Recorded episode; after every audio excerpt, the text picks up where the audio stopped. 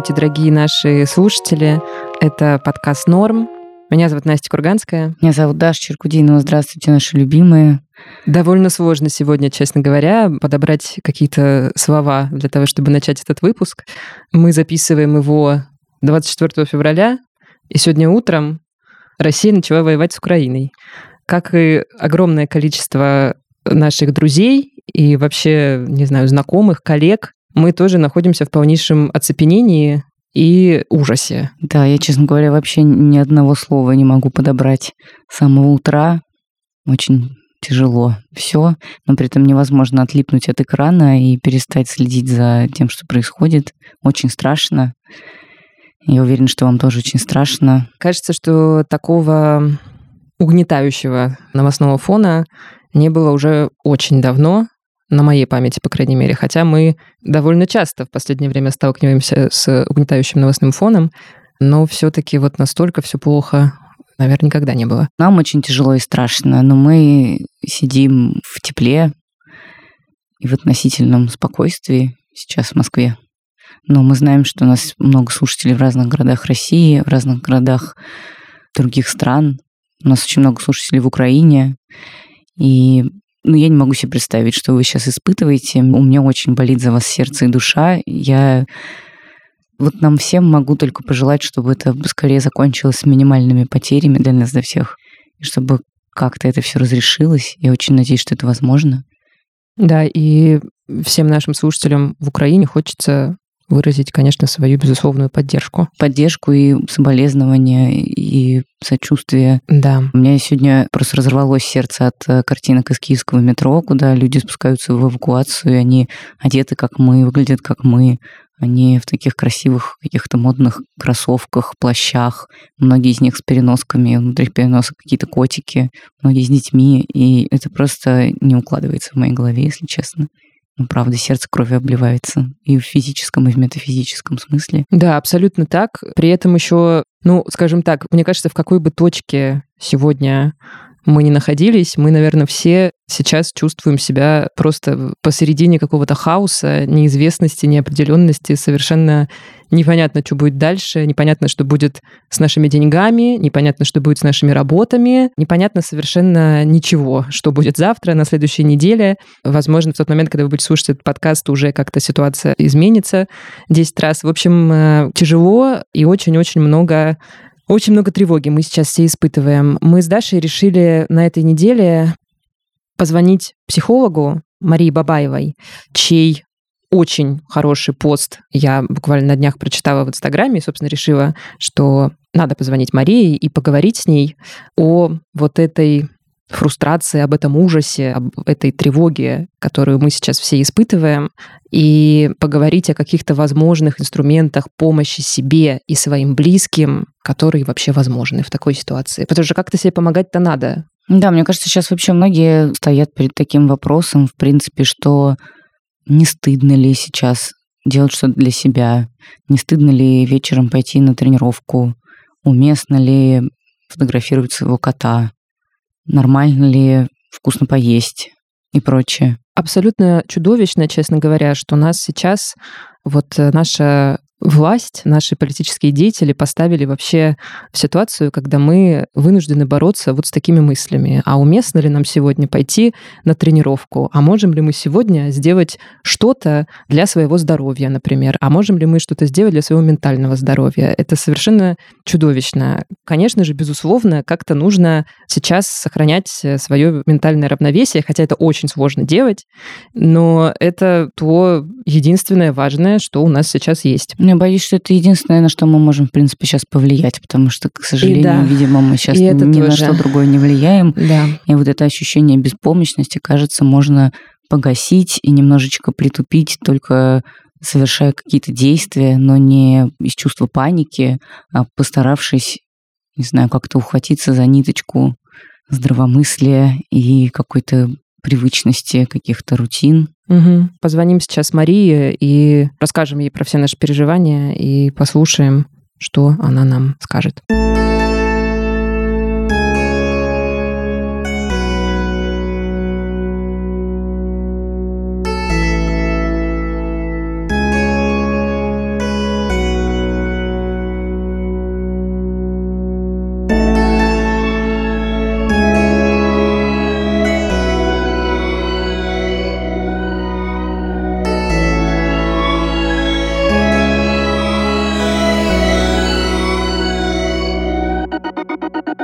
Как вообще себе сейчас можно помогать, когда от информационного фона, от новостей испытываешь только тревожность, ужас, бессилие? Э, какие есть инструменты вообще для работы с этими чувствами?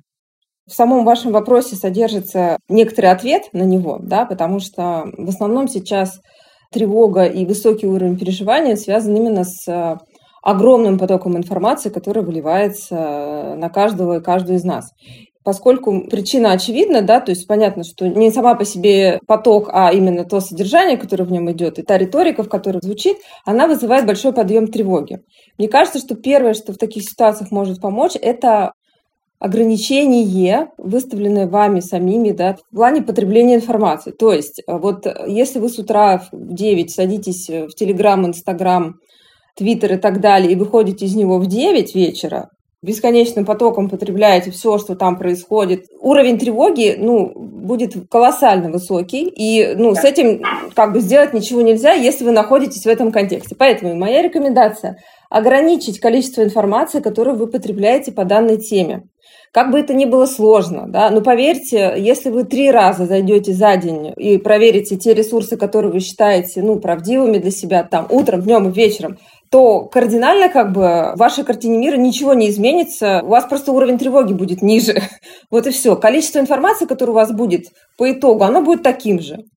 Вот, то есть переходить от уровня эмоций да, в потреблении информации к уровню фактов. То есть зачем вы заходите в соцсети? Для того, чтобы узнать факты. Факты можно прочитать за пять минут. Ну, случилось вот это, вот это, вот это. Да, там через пять часов случилось вот это, вот это, вот это. Если вы заходите туда за эмоциональным фоном, ну, вы его там и найдете, да, там вы его подчерпнете, и он будет у вас очень больших размеров. Я понимаю, что, в принципе, нужно продолжать какую-то свою обычную жизнь по возможности, но я испытываю просто колоссальный стыд, если честно, когда занимаюсь повседневными делами, когда вокруг происходят такие ужасные вещи. Кажется, что в такие дни нужно делать что-то совершенно другое, но совершенно непонятно что.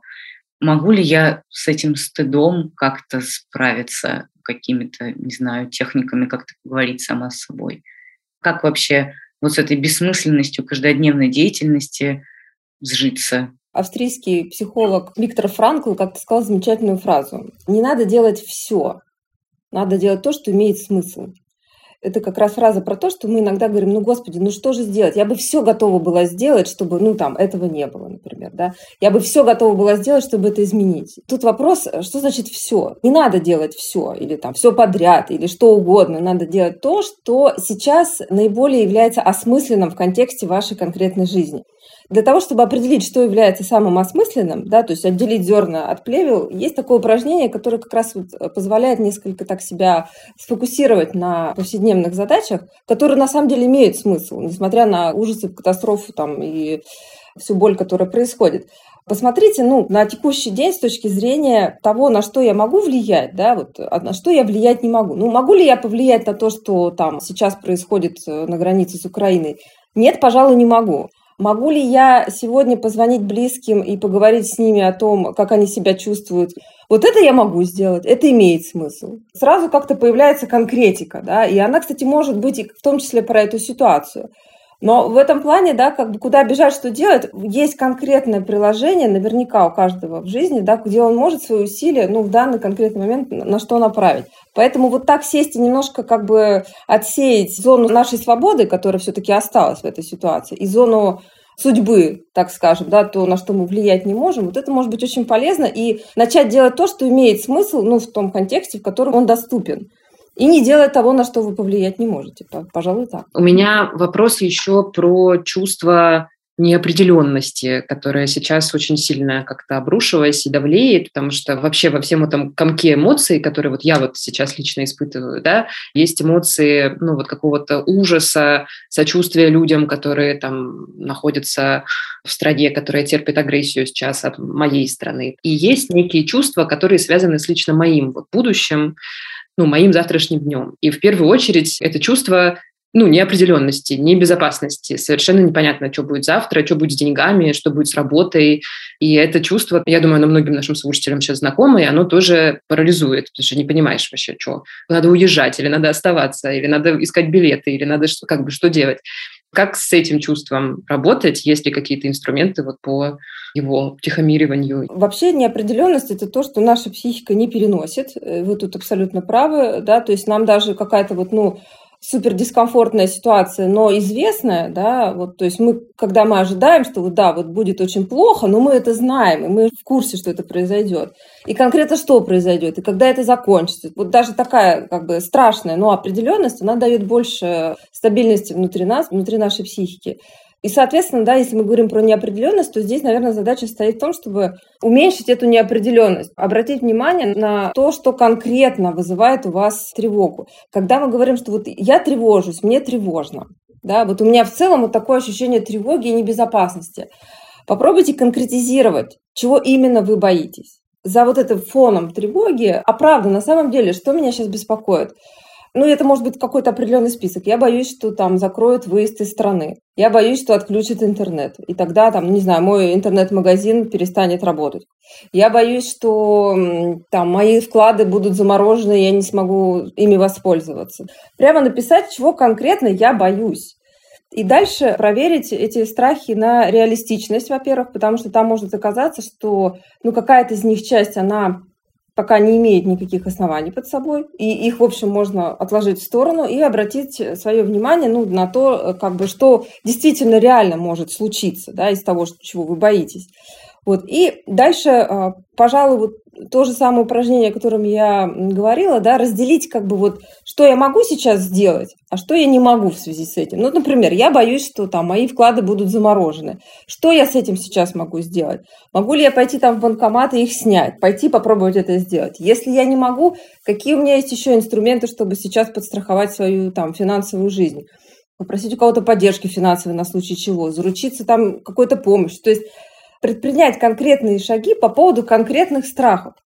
Да, потому что когда мы говорим, я просто боюсь, что все пойдет не так, что именно все. Да, и вот когда мы начинаем вот так фокусировать на какую-то конкретику, то, в общем, ну, неопределенность, она из вот такой становится вот, ну, вот такой хотя бы, да, и это уже вызывает, ну, несколько другие чувства, чем до этого. Короче, мы садимся и пишем себе план действий по каждому страху. Да, да, да. Возражение, к сожалению, кажется, мы после сегодняшнего дня уже не можем сказать, что вероятно, а что невероятно. С одной стороны, вы правы, что после того, что случилось, мы так можем посмотреть и типа так можно от них ждать чего угодно. Но проблема в том, что мы, в общем-то, с этой неопределенностью живем каждый день. Выходя из дома, никто из нас не знает, вернется ли домой. Звучит как некое философствование, но по сути это правда. Каждый день происходит что-то, чего люди вообще не предполагают, выходя из дома утром. И в этом смысле, ну, мы должны либо согласиться и с отвагой идти вперед в эту жизнь и ее как-то жить, уменьшая вот эту неопределенность, как мы можем. Либо тогда стоит, э, не знаю, ну, надеть каску, закрыться дома. По сути, мы сейчас в той ситуации, она, конечно, масштабна очень сильно, да, но мы в ситуации неопределенности и угроз, о которых мы даже понятия не имеем, живем каждый день. Соглашаясь жить, мы соглашаемся на эту неопределенность. Я хотела задать вопрос про то, как правильно общаться с близкими, которые не разделяют твоих политических взглядов и которые вот сейчас кажется, что сейчас у многих людей такие конфликты могут происходить в эти дни с старшими родственниками, просто какими-то людьми из интернета. Как вообще их вести, такие разговоры, нужно ли в них входить, нужно ли объяснять свою точку зрения? У меня здесь и профессиональная, и человеческая позиция такова, что любая коммуникация должна иметь цель всегда. Заходя в какую-то коммуникацию, мы должны понимать, чего мы хотим от нее. И когда эта речь касается, ну, например, дискуссий в интернете с незнакомыми людьми по поводу того, кто прав и кто виноват, да, неплохо, наверное, задать себе вопрос, чего я вообще хочу от этого диалога. То есть я правда хочу, чтобы там неизвестный мне человек вдруг начал думать по-другому, вот это, ну вот серьезно, то есть это вот сейчас то, на что я готова, например, тратить э, свою энергию, которой так немного, да, там, повышать свой уровень тревоги для того, чтобы кто-то где-то э, начал думать иначе. Если вы отвечаете себе «нет», я не готова, я не хочу, это не моя цель, тогда не стоит вступать в эту коммуникацию. То есть, если вы не можете себе найти причину, для чего она вам вообще нужна. Вот, если дело касается людей близких, ну, то есть э, от общения, с которыми вы не можете отказаться, например, да, или не хотите, или там, ну, вы вынуждены с ними коммуницировать, то здесь, мне кажется, важно помнить о том, что Идея это того, что происходит сейчас, ну, как я понимаю, это посеять разобщенность среди наших народов, да, среди там, наших стран, там, жителей во всем мире.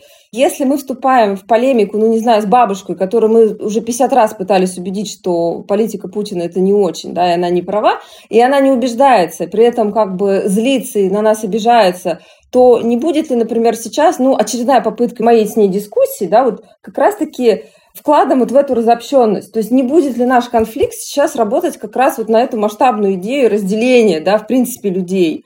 Лично про себя могу сказать, я бы не хотела, чтобы вот этот международный конфликт становился конфликтом моей семье, да, то есть э, и я в этом смысле не хочу пускать в свою семью вот эту историю, поэтому я рекомендую сфокусироваться на еще других ролях, которые есть у ваших близких в вашей жизни. Ну, то есть ваша бабушка, помимо того, что она путинистка, да, она еще ваша бабушка, да, там, хорошо готовит, у нее есть огород. Ну, короче, есть у вас куча воспоминаний, точек соприкосновения, да, которые вас связывают, ну, там, чувствуют друг другу.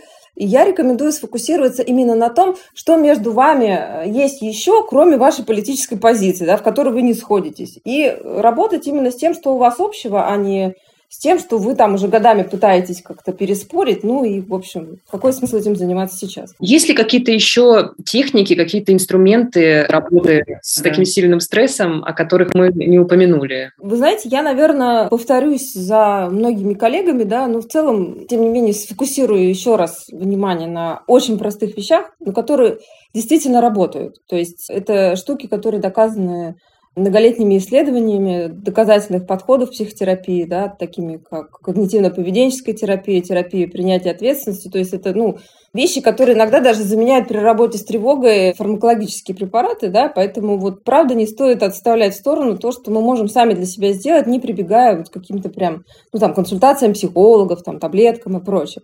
Первое, наверное, чтобы я отметила, это принять то, что ваши переживания нормальны.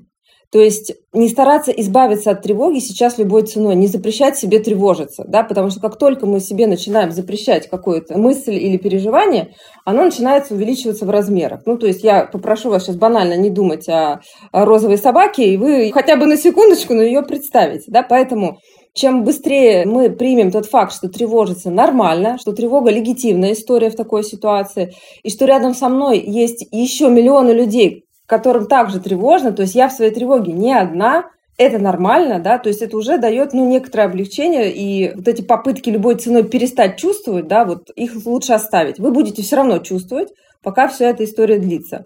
И чувствовать именно тревогу. А второй момент – выражение своих эмоций. То есть постарайтесь найти какой-то экологичный способ с кем-то поделиться тем, что вы переживаете. Вспомните, кто из ваших знакомых единомышленник. То есть кому вы можете спокойно принести свои чувства, да, и ими поделиться. Но не так, что вы там, опять же, с утра засели на кухне с винишком, короче, и весь день там полощите друг другу мозги, как все плохо, да, и как надо валить там и прочее, а расскажите друг другу в одну сторону хотя бы по разу, поддержите друг друга, да, то есть дайте себе пространство, чтобы эти эмоции, переживания были выражены. Ну и на этом как бы завершите коммуникацию. Как следующий шаг, да, постарайтесь наладить некий режим банально э, баланса работы, отдыха сейчас, э, физнагрузки, питания, потому что, не поверите, но получасовая прогулка перед сном вот в такой ситуации может иметь очень хороший э, противотревожный эффект. Да? Практики мышечной релаксации, то есть если вы хотя бы три минуты в день уделите тому, чтобы просто сесть, просто промониторить и расслабить там все мышцы своего тела, какие-то применить практики дыхания, которые вам комфортны. Я не буду давать конкретные, потому что это очень индивидуально. В интернете их полно, да, набрать и выбрать ту, которая вам подходит. Но очень важно не пренебрегать, потому что иногда бывает такая история, ну ладно, я все это знаю, ну, короче, там эти медитации надо поделать, что там посидеть. Все понятно. Вот с тревогой-то как работает, да, люди говорят, так вот, ну, делать регулярно эти простые, очень простые упражнения, и это правда работает, поэтому вот этой такой гигиене, да, уделить максимальное внимание. Вовремя покушать, вовремя постараться лечь спать, вовремя выключить телефон и вовремя сделать, ну, там, если это занятие спортом, там, походить, побегать, что вы любите. Ну, в общем, не забывать о том, что тело, наше физическое состояние очень сильно влияет на тревожный фон. Если вы перестаете за ним следить, если вы не выспались, не поели, уровень тревоги у вас будет в разы выше, чем если бы вы все это сделали. Банально и просто, но тем не менее, вот оно действительно так устроено.